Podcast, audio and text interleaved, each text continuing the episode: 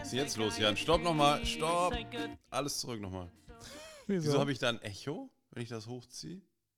ja, weil ich es jetzt auch eingespielt habe. Ah. Weil du es nicht gespielt hattest. Doch, ich hatte es gespielt. Dann haben wir es Okay. beide gespielt. Sollen wir mal beide den Jingle gleichzeitig spielen? Ja, genau. Warte mal.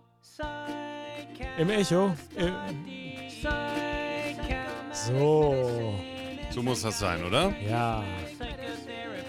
Psychiatry, Psychotherapy, so much more. What you're looking for.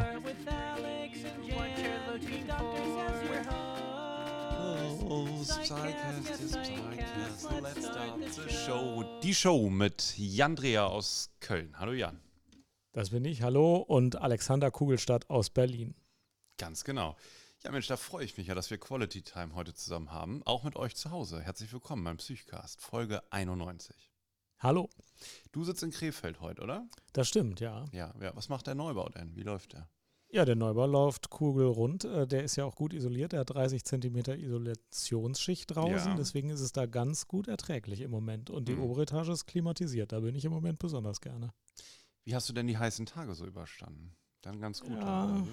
Ich bin, ge also gestern bin ich morgens um sieben losgejoggt, weil ich dachte, es ist ja schön kühl. Mhm. Bin zehn Kilometer von der Wohnung weggelaufen und dann war es 8 Uhr und plötzlich super heiß und ich bin kaum noch zurückgekommen, weil dann Mhm. musste ich ja nochmal zehn Kilometer zurück. Bist da du dann mit Uber gefahren? verschätzt. Hast du Uber-Taxi Ja, genommen? ich hätte alle vier Kilometer an der Rheinpromenade so einen Elektroscooter leihen können, aber habe ich nicht gemacht. Mhm. Ja. Stehen die auch bei euch rum im Köln? Diese, Die liegen diese rum, die stehen rum, die fliegen durch die Gegend. Ich bin mal gespannt, wie lange die so halten. Ne? Ja, ja. Ja, die, die Betreiber rechnen ja mit vier Monaten, dann wird so ein Ding weggeschmissen. Ist das so, ja? Ja. Und, Und, das sie wollen es jetzt auf neun Monate strecken, haben sie jetzt aber gemacht. und das soll dann klimatisch günstig sein, ja? Ja, ist jetzt besser als Fuß, Fußgänger. Der Akku, ganz wichtig, der gehört ja in den Hausmüll. Ne? Also ich bin mal gespannt. Und dann darf man das ja ohne Helm fahren, was auch Schwachsinn ist. Und jetzt fahren alle auf den nicht vorhandenen Kölner Radwegen, also auf der Straße Ja. ohne Helm, pendeln so quer über die Straße, weil das Ding ist ja schwer zu steuern. Und äh, naja. Also in ich- Berlin gibt es die erst seit zwei Wochen und ich habe nach ein, zwei Tagen nach deren Einführung äh, gelesen, dass es schon recht schwere Unfälle gab mit Ja. Polytrauma und so. Ja. Also Steht auch im Ärzteblatt äh, an. ich, leih die auch nicht. Woche. Ich bin da irgendwie kein Freund von. Ja, ich werde es ausprobieren und werde dann berichten. Aber Ja, du ich bist da glaube, ja auch dass ein bisschen. Unsitte ist. Hm. Irgendwie ja, ne? Ja. Hm, gut, Jan, Mensch, ähm, ja, wir wollten ähm, mal so ein bisschen auf euch eingehen, auf eure Rückmeldungen, weil äh, wir haben festgestellt, wir haben gerade auch wieder in den letzten Wochen ganz, ganz tolle Mails und Themenvorschläge von euch bekommen. Das stimmt. Und wir können die immer gar nicht sofort als ganze Folge verarbeiten. Wir finden das aber wirklich super, wenn ihr Themenvorschläge bringt. Wir filtern ja ein bisschen, was wir gut äh, behandeln können, aber wir haben eine ganz lange Liste mit Sachen, die man gut mal ansprechen könnte. Und wir finden das wirklich gut, dass ihr immer wieder was schickt. Schickt das ruhig weiter. Was wir auch toll finden, ist, wir haben jetzt in den letzten Wochen sehr viele positive Bewertungen bei iTunes bekommen und auch wirklich sehr nette Worte da gelesen. Wir lesen das und das freut uns sehr.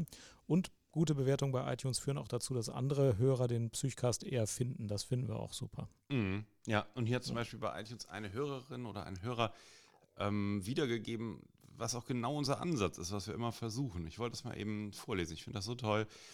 Ähm, sucht man ein Beispiel für eine wertschätzende und akzeptierende Haltung, Kommunikation und Diskussion verschiedener Perspektiven, die Beschreibung von Phänomenen ohne Wertung für die Kombination von Fachwissen und Menschlichkeit, die Vermittlung von fachlichem Wissen ohne ausgrenzende Fachsprache und Humor, dann ist der Psychcast der richtige Podcast.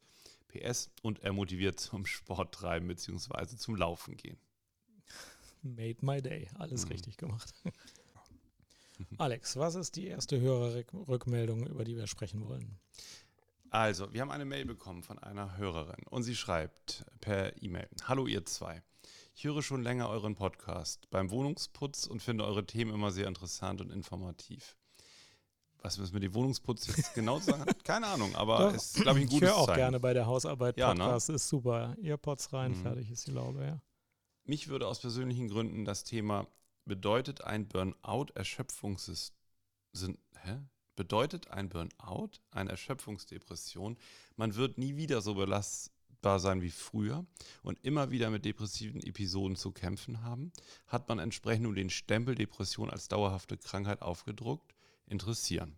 Das ja. ist also Ihre Frage, ob wir das mal aufgreifen können und was dazu sagen können. Ähm, genau, und, Jan. Und ich habe mir schon ja. im Vorgespräch gesichert, dass ich meine Standardantwort darauf hier verkünden darf und die lautet folgendermaßen.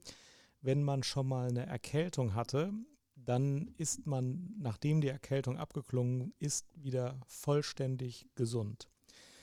Und äh, man braucht auch eigentlich gar nicht die Diagnose Zustand nach Erkältung, weil man einfach wieder gesund ist. Und ähm, es ist sogar so, dass man eine Erkältung pro Jahr kriegen kann. Manche kriegen auch zwei, manchmal dauert es auch drei Jahre, bis man die nächste Erkältung kriegt. Trotzdem, äh, trotzdem ist man im Intervall völlig gesund. Und bei der Depression ist das erfreulicherweise in aller Regel auch so. Man kriegt zwar einmal eine Erkrankung oder sogar mehrfach, dann hat man eine rezidivierende Depression. Aber bei der Depression ist man üblicherweise im Intervall vollständig gesund. Jetzt gibt es natürlich auch mal einen anderen Verlauf. Es gibt schon auch welche Patienten, die ähm, zwischen zwei ausgeprägten Phasen immer noch eine leichte Symptomatik haben. Das will ich gar nicht wegreden. Aber gerade bei der bipolaren Erkrankung und bei der rezidivierenden Depression ist das Normale, dass man im Intervall zwischen zwei Episoden gesund ist. Und gerade auch bei der Erschöpfungsdepression oder dem Burnout ist es auch so, das kann auch abklingen und dann ist man auch wieder genauso gesund, wie man vorher war.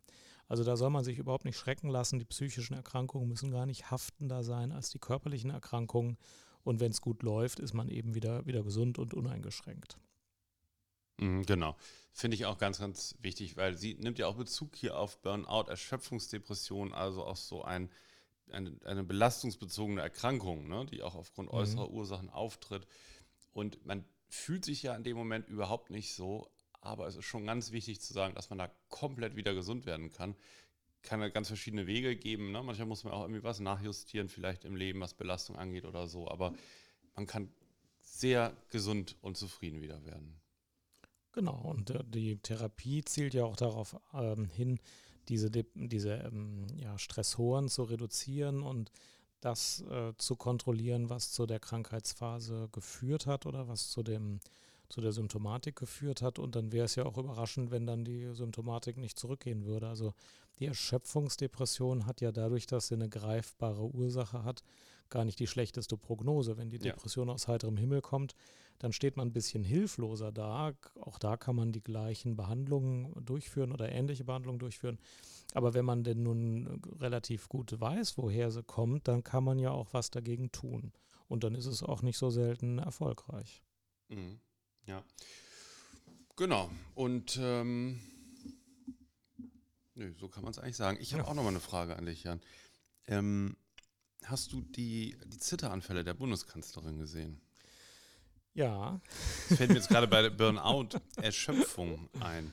Ja. Ähm, ich weiß, Ferndiagnosen machen wir ja als seriöser Medizin-Podcast nicht so gerne. Aber würdest du da eher jetzt von durchaus einer psychischen äh, Mitauslösung ausgehen oder sieht das für dich sehr neurologisch aus oder so? Wie schätzt du das so ein? Ich habe darüber auch mit unseren äh, Neurologen gesprochen mhm. und ich würde dabei bleiben, dass man in diesem Fall keine Ferndiagnose stellen kann. Man kann auch die Frage psychisch-organisch äh, nicht beantworten per Ferndiagnose. Mhm. Ich kann das nicht sagen. Ich finde, dass man da keine Diagnose stellen kann. Was mich ja echt wundert, dass die, die haben Ärzte gefunden, sogar so einen Vorsitzenden vom äh, Hausärztebund oder so, der dazu was gesagt hat. Ne? Der hat dazu ein recht umfangreiches Interview gegeben. Deswegen habe ich, ich frage dich jetzt einfach mal. Ähm, der hat der da Wunsch echt Sachen rausgehauen, was das alles sein könnte. Es könnte Parkinson sein, aber der ja. beginnt anders. Das ist dann auch ja. nicht so schlagartig vorbei. Das würde nicht passen. Ja. Hat da wirklich sozusagen von diesem wenigen Material, man hat ja nichts als einen klinischen Eindruck über TV. Ne? Man hat nicht eine Anamnesefrage gestellt. Und ähm, er breitet das dann da die Differentialdiagnostik aus, auch mit Dehydratation und so weiter. Ich, ich finde, ich, ich, ich wundere mich. Ich wundere mich echt. Ja. Mhm.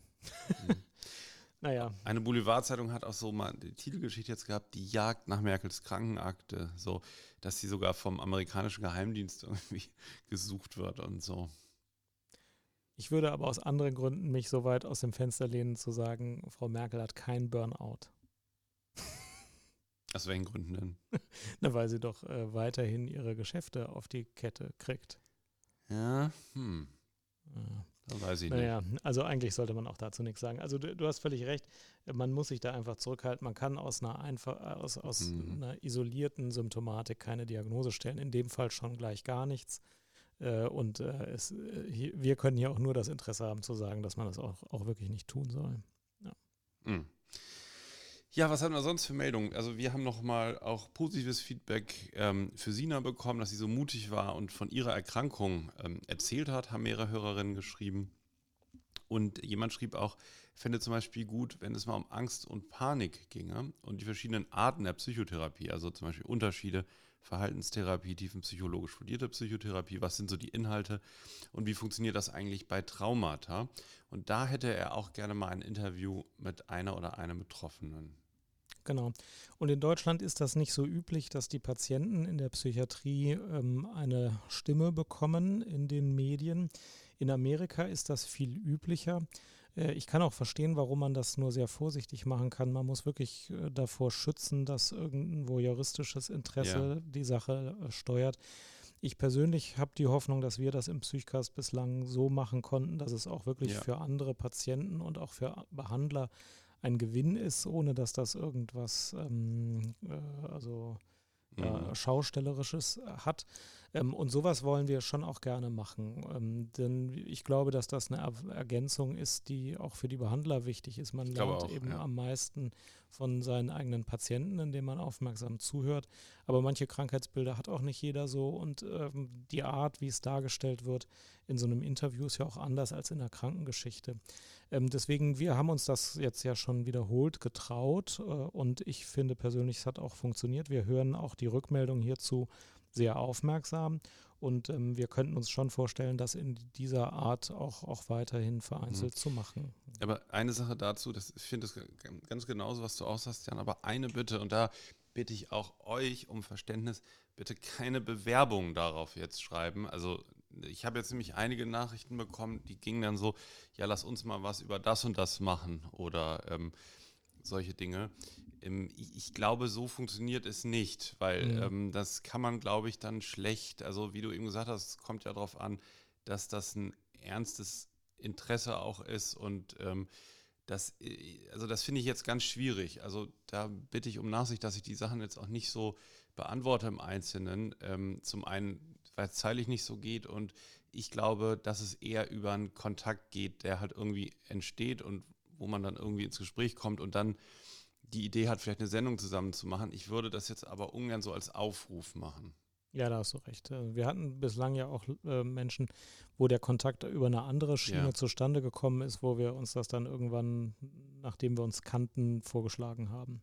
Das mhm. ist sicherlich der bessere Weg. Ja. Genau. Insgesamt finde ich aber ganz toll beim Psychcast, glaube ich, dass auch unsere Hörer äh, und wir, also irgendwie passt das von der Sensibilität für so Themen total gut zusammen. Also was es sonst überall gibt, so, so Hate-Kommentare, ne? Oder mhm.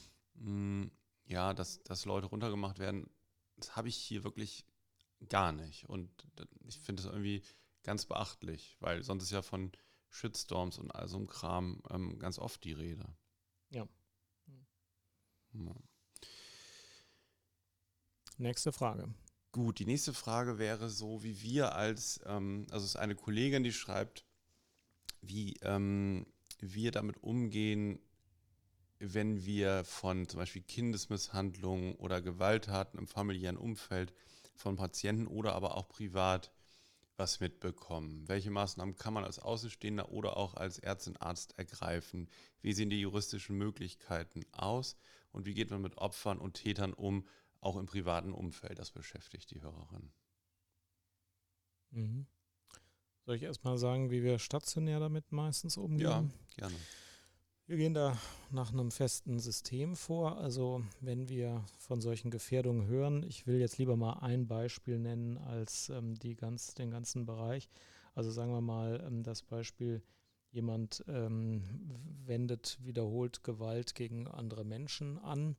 Ähm, dann äh, versuchen wir in erster Linie diesen Patienten dazu zu motivieren, das selber zu öffnen gegenüber denjenigen, für die das relevant ist und die da Hilfe anbieten können.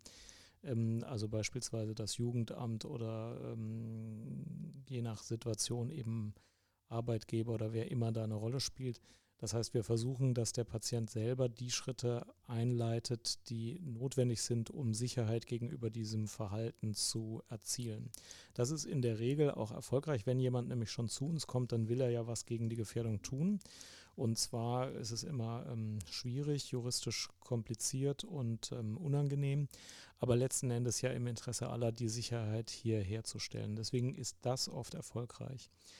Das macht ungefähr drei Viertel des Nutzens aus, den wir erzeugen können. Ähm, es gibt auch die Bereiche, wo jemand sagt, äh, mit ähm, dem Jugendamt oder dem Arbeitgeber möchte ich über diese Gefährdung nicht sprechen.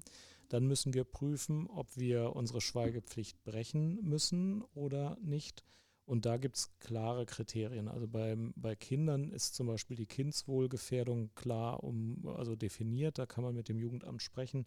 Wenn zum Beispiel ein Kind so vernachlässigt wird, dass es droht zu verhungern oder ähm, ein Kleinkind stundenlang unbeaufsichtigt in der Wohnung ist oder so. Wenn also Leib und Leben ernsthaft äh, in Gefahr sind, dann ist das Kindswohl gefährdet und dann muss man die Schweigepflicht brechen. Ist das aber nicht so, dann darf man sie auch nicht brechen. Und wenn vergangene Straftaten ähm, besprochen werden, dann darf man die Schweigepflicht in der Regel auch nicht brechen. Nur zur Verhinderung von zukünftigen sehr erheblichen Straftaten kann man das erwägen. Ähm, sodass wir da oft ziemlich genau wissen, was wir tun müssen, dann tun wir es und was wir nicht tun dürfen, dann tun wir es nicht.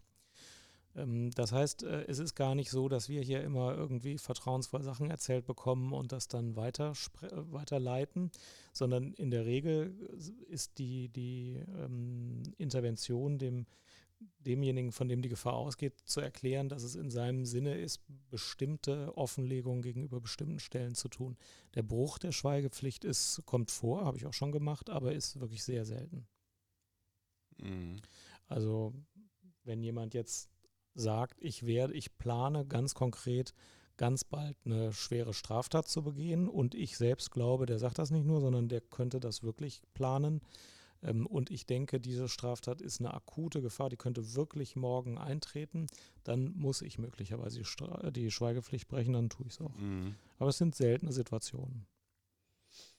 Mhm, okay, also die Hörerin hat hier dann auch noch geschrieben, dass sie ähm, im Bekanntenkreis häufig Ratlosigkeit äh, erlebt, ähm, wenn also dass oft nicht gehandelt wird, ähm, da die Angst besteht, dass das Kind dann noch mehr misshandelt wird, wenn das also irgendwie rauskommt, ne? oder dass seinen offiziellen Weg geht, oder dass die Familie dann einfach wegzieht, um sich dem Jugendamt zu entziehen. Ähm, und und ähm, weil man auch nicht wisse, so, ob es denn in einer Pflegefamilie einem Kind besser gehen würde.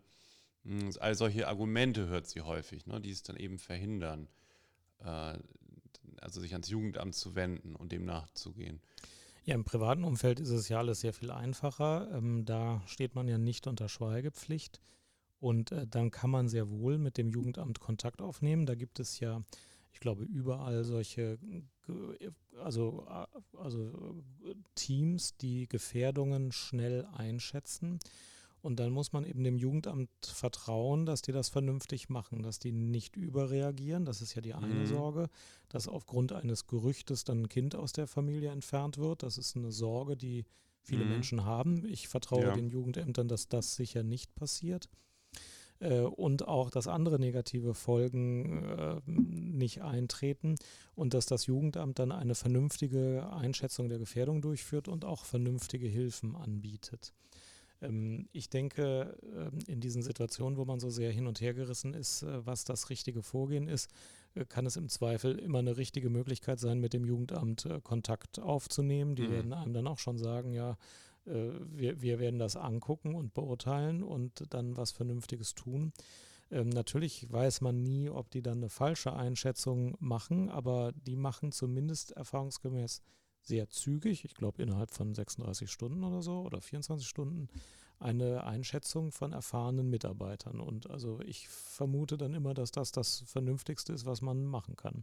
Ich darf das nur nicht äh, auslösen als ja. Behandler, weil ich damit meine Schweigepflicht breche. Mhm. Privat darf das jeder auslösen. Mhm, genau, und sie schreibt, dass halt manchmal auch das Jugendamt eben nichts macht oder so. Und ich finde, da ist vielleicht nochmal, weil, weil sie, da fragt sie so ein bisschen nach, ne, weil sie jetzt auch neuer im Arztberuf ist und weil, weil sie nicht so sicher weiß, wie reagiert sie privat und beruflich. Und ich glaube, wichtig ist ja da auch für sich selber irgendwann eine Grenze anzuerkennen. Also was man machen kann, ist das Jugendamt anzurufen, ne? das mhm. zu schildern und, und mitzuteilen. Und dann, glaube ich, ist es schon auch wichtig, dass man es dann in die Hände des Jugendamtes gibt. Also wenn man etwas so zu Ohren, äh, wenn einem was zu Ohren gekommen ist und man hat eben Kenntnis über eine Gefährdung, eine konkrete Situation, dann finde ich das schon total wichtig, dass man sich darum kümmert und nicht dann irgendwie nur abwinkt und sagt, naja, da passiert ja eh nichts und so.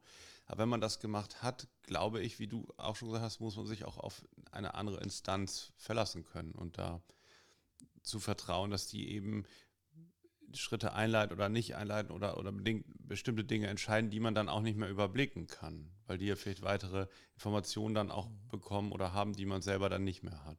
Das Jugendamt hat ja eine ganze Reihe von Maßnahmen, die es ergreifen kann. Das äh, Herausnehmen eines Kindes aus der Familie und in ein Heim oder zu einer Pflegefamilie zu geben, ist ja eine seltene und sehr dramatische Handlungsweise.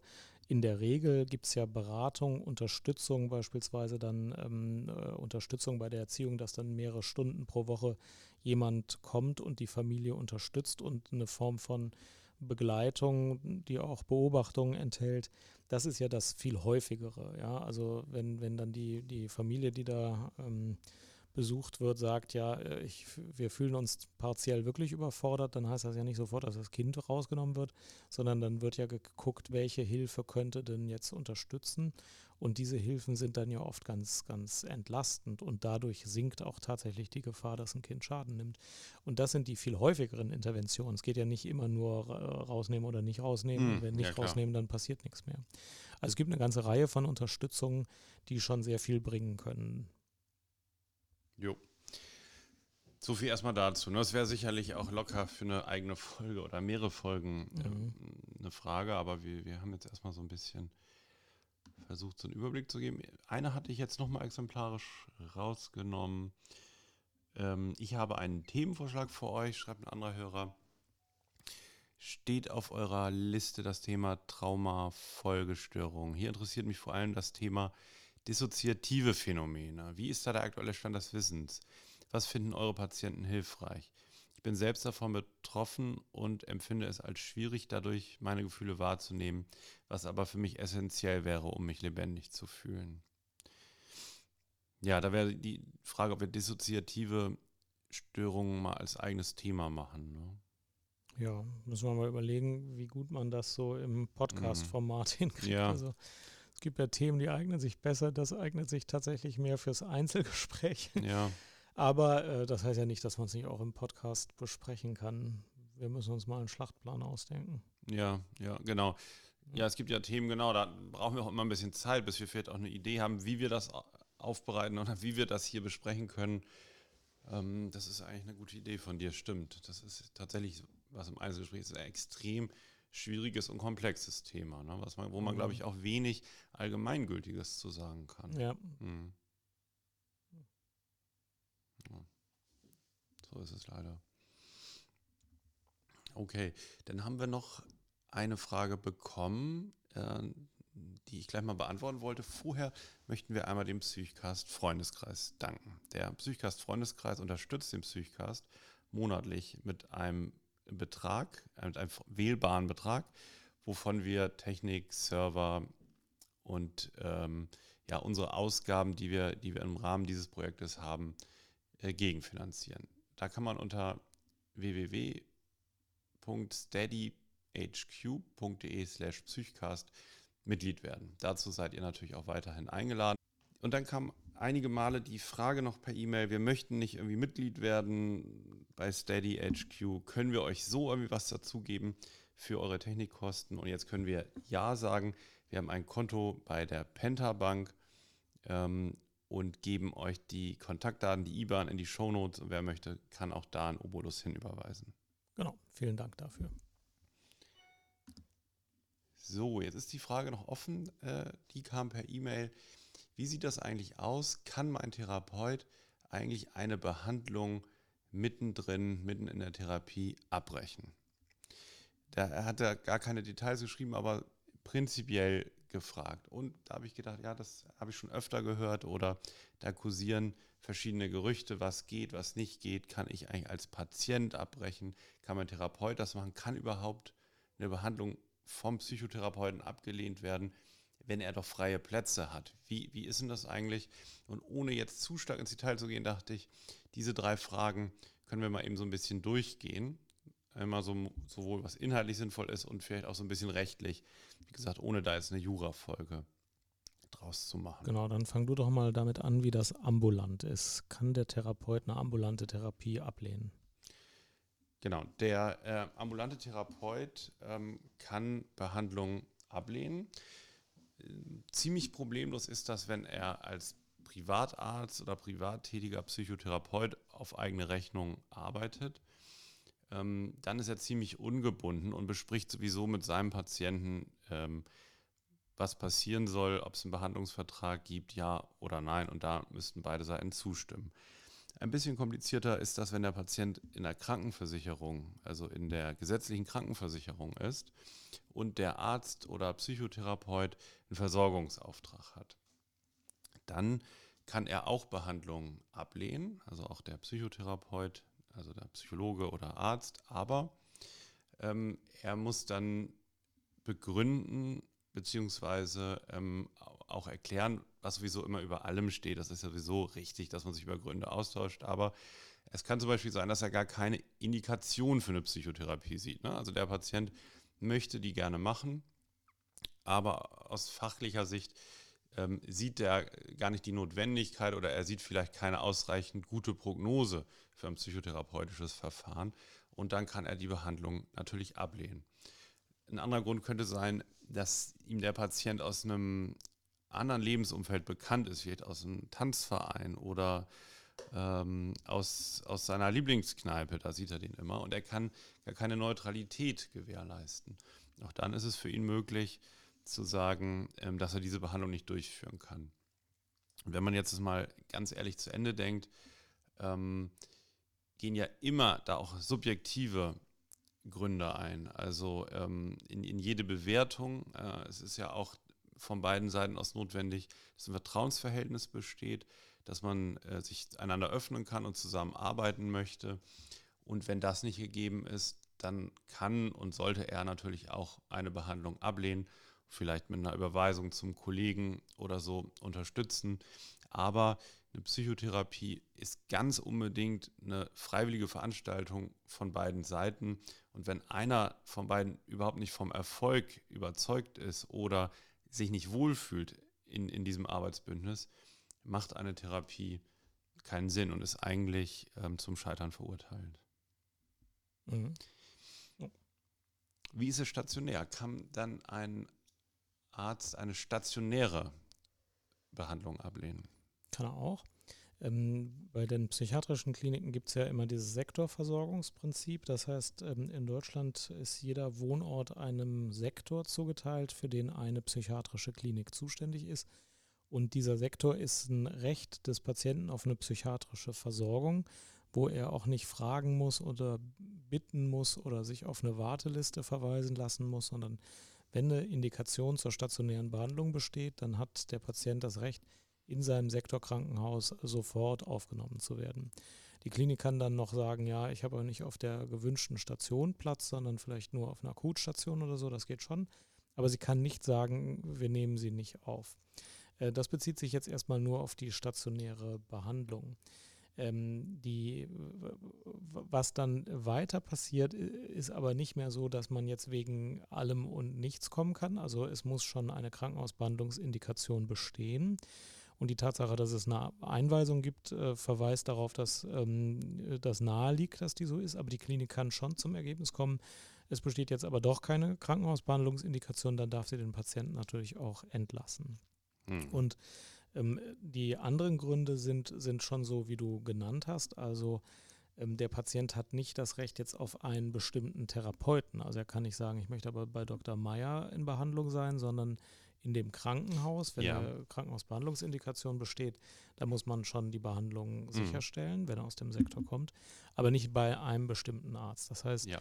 Wenn es zum Beispiel die Konstellation gibt, man kennt sich im Privaten und möchte das nicht vermischen, oder es gibt ähm, andere äh, gute Gründe, dass das jetzt Murks wäre, dann kann die Klinik schon sagen, gut, aber nicht auf dieser Station, sondern auf einer anderen und nicht mit diesem Behandler, sondern mit einem anderen.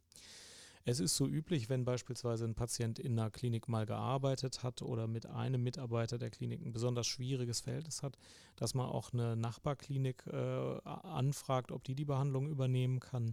Es gibt das ja immer mal, wenn zum Beispiel Mitarbeiter einer Klinik krank werden, dann nehmen die Nachbarkliniken üblicherweise auch den Auftrag an, sodass der Patient sehr wohl eine äh, psychiatrische stationäre Behandlung ohne Wartezeit bekommt, aber eben in einem, in einem Umfeld, das nicht mhm. vorbelastet mhm. ist von sowas. Ja. Natürlich müssen wir auch im Notfall behandeln. Also wenn jemand blutend auf der Straße liegt, nehmen wir ihn auf. Äh, das ist ja klar. Ähm, und es gibt auch psychiatrische Notfälle wie akute Psychosen, Suizidalität. Auch dann müssen wir behandeln, ähm, können aber dann natürlich auch eine Weiterbehandlung in einer mhm. anderen Klinik organisieren, sobald die Lage sich äh, ausreichend stabilisiert hat. Ja, genau. Und äh, es heißt dann eben oft, ähm, äh, aber der Arzt hat ja einen Versorgungsauftrag, dann muss er ja behandeln. Und das stimmt auch, aber wie du eben schon auch angedeutet hast, ja, aber nicht so, wie der Patient es wünscht. Das heißt, nicht bei dem Arzt, also ähm, nicht nach der Methode oder bei dem Arzt, wie er sich das vielleicht wünscht, weil dieser Arzt und die Methode vielleicht nicht die richtige für ihn ist. Ne? Also es das heißt jetzt nicht, dass man in dem Versorgungssystem, wie die KV das aufgebaut hat, überall hingehen kann und beliebige Leistungen in Bezug nehmen kann.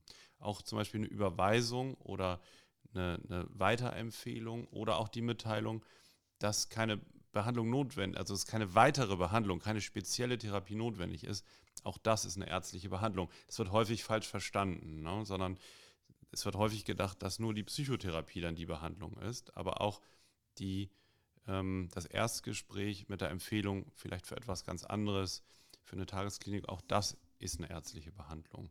Und der ist dann nachgekommen worden. Genau, und das zweite ist eben im Notfall ganz klar, wenn die Zeit äh, drängt und ähm, der äh, Patient versorgt werden muss, ne, dann kann natürlich nicht mehr geguckt werden, würde es vielleicht woanders besser passen. Dann hat derjenige in der Notfallsituation natürlich da einzuspringen. Genau. Und im Krankenhaus gibt es noch die Sondersituation, oder die hast du eigentlich eben auch schon genannt. Äh, mhm. Äh, die ersten vier Wochen sah man eine Indikation zur Behandlung und dann sieht man keine mehr und der Patient sagt, ja, da kommen wir jetzt ich zu. brauche aber eine längere Behandlung, ja. aber ähm, wir sind schon auch zur Wirtschaftlichkeit verpflichtet. Und wenn wir zum Beispiel feststellen, jetzt müsste eine ambulante Behandlung ausreichend sein, dann mhm. sollen wir auch die stationäre Behandlung dem Ende entgegenführen. In zehn Minuten hast du noch, Jan, oder? Zwölf. Zwölf Minuten, pass auf, weil ähm, die, die, eigentliche Frage in der E-Mail war, kann mein Therapeut eine Behandlung abbrechen? Das stand für den ja. im Raum. Und dazu ähm, habe ich ein, wirklich ein gutes Beispiel im Ärzteblatt gesehen. Und ich wollte es mal eben kurz, ähm, eben kurz durchsprechen. Mach das.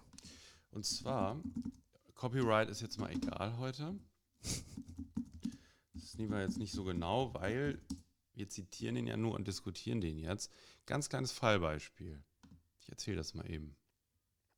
Es ist schön, ähm, illustriert diese Frage schön, weil natürlich häufig ähm, Sorge davor besteht, wie ist denn das, wenn ich jetzt auf einem Prozess bin, der mich auch berührt und der viel mit mir macht. Und was passiert denn, wenn mein Psychotherapeut jetzt einfach die Therapie abbricht? Das darf man ja wahrscheinlich gar nicht. Folgender, folgender Fall wird im Ärzteblatt dargestellt. Da gibt es so eine kleine kleine Jura-Ecke.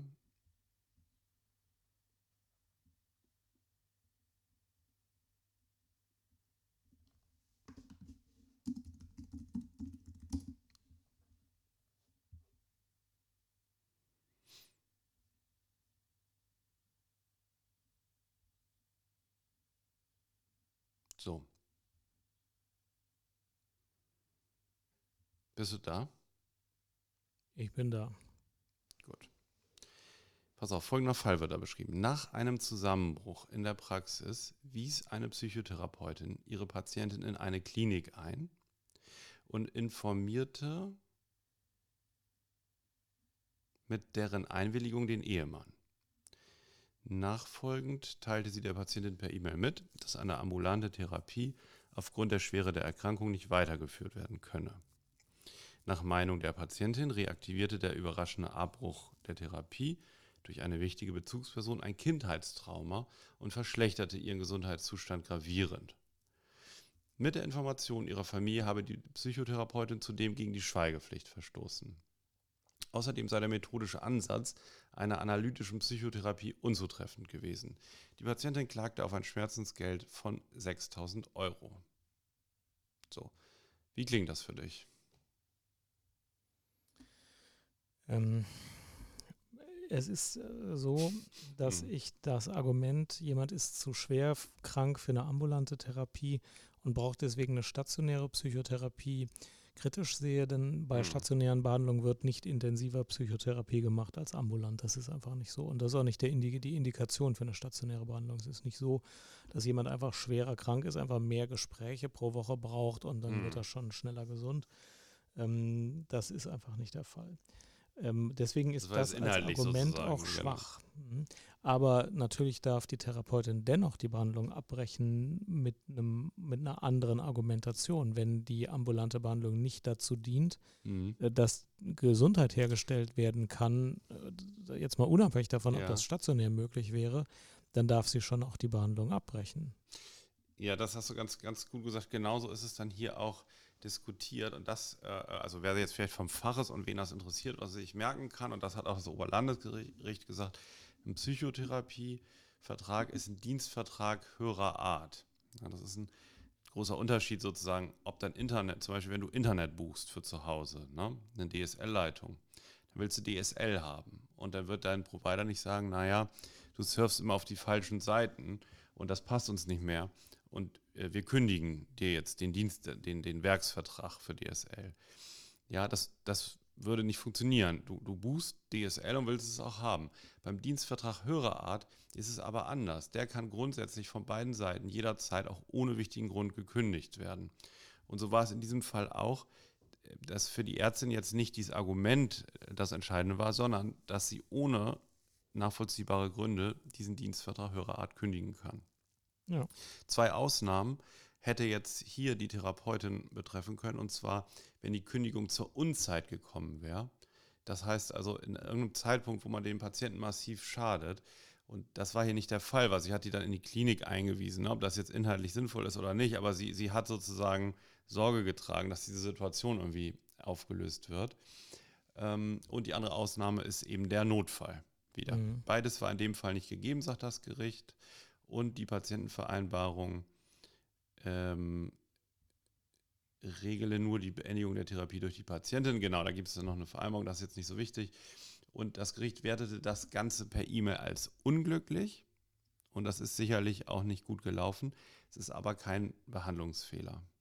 Ja, sehr nachvollziehbar. Hm. Genau, so, also das ist vielleicht jetzt die, die Message. Ne? Es ist von beiden Seiten, das letzte wäre noch gewesen, auch der Patient, auch wenn man, man hat ja manchmal so Regelungen, dass man sich einigt, wenn man nicht mehr die Therapie weitermachen möchte, ist die Vereinbarung, dass man noch viermal kommt, um die Gründe noch zu verstehen, um das aufzuarbeiten und sich auch ganz sicher zu sein ne? und nicht aus dem Reflex irgendwie was beendet, was vielleicht noch hilfreich ist. Das kann man alles machen, so eine Vereinbarung. Aber wenn der Patient nicht mehr möchte, kann auch er diesen Dienstvertrag höherer Art jederzeit kündigen. Mhm. Es ist zu jeder Zeit völlig freiwillig, dass diese Personen da zusammenarbeiten.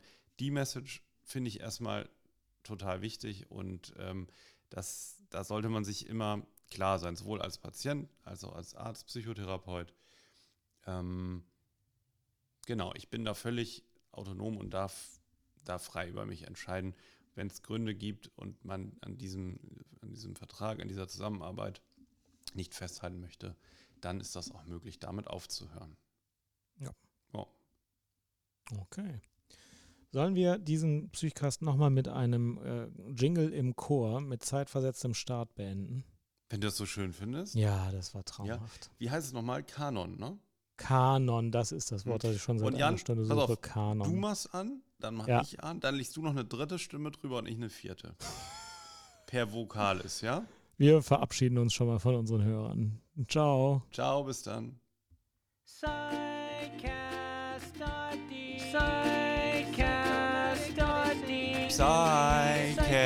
S.D. Psyche. Psychosomatic medicine, psychotherapy.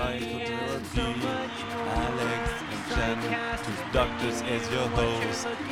Psychcast, Psychcast. Yeah, yeah, come, you. Start the show. Psycast, yes, let's end the show. Tschüss.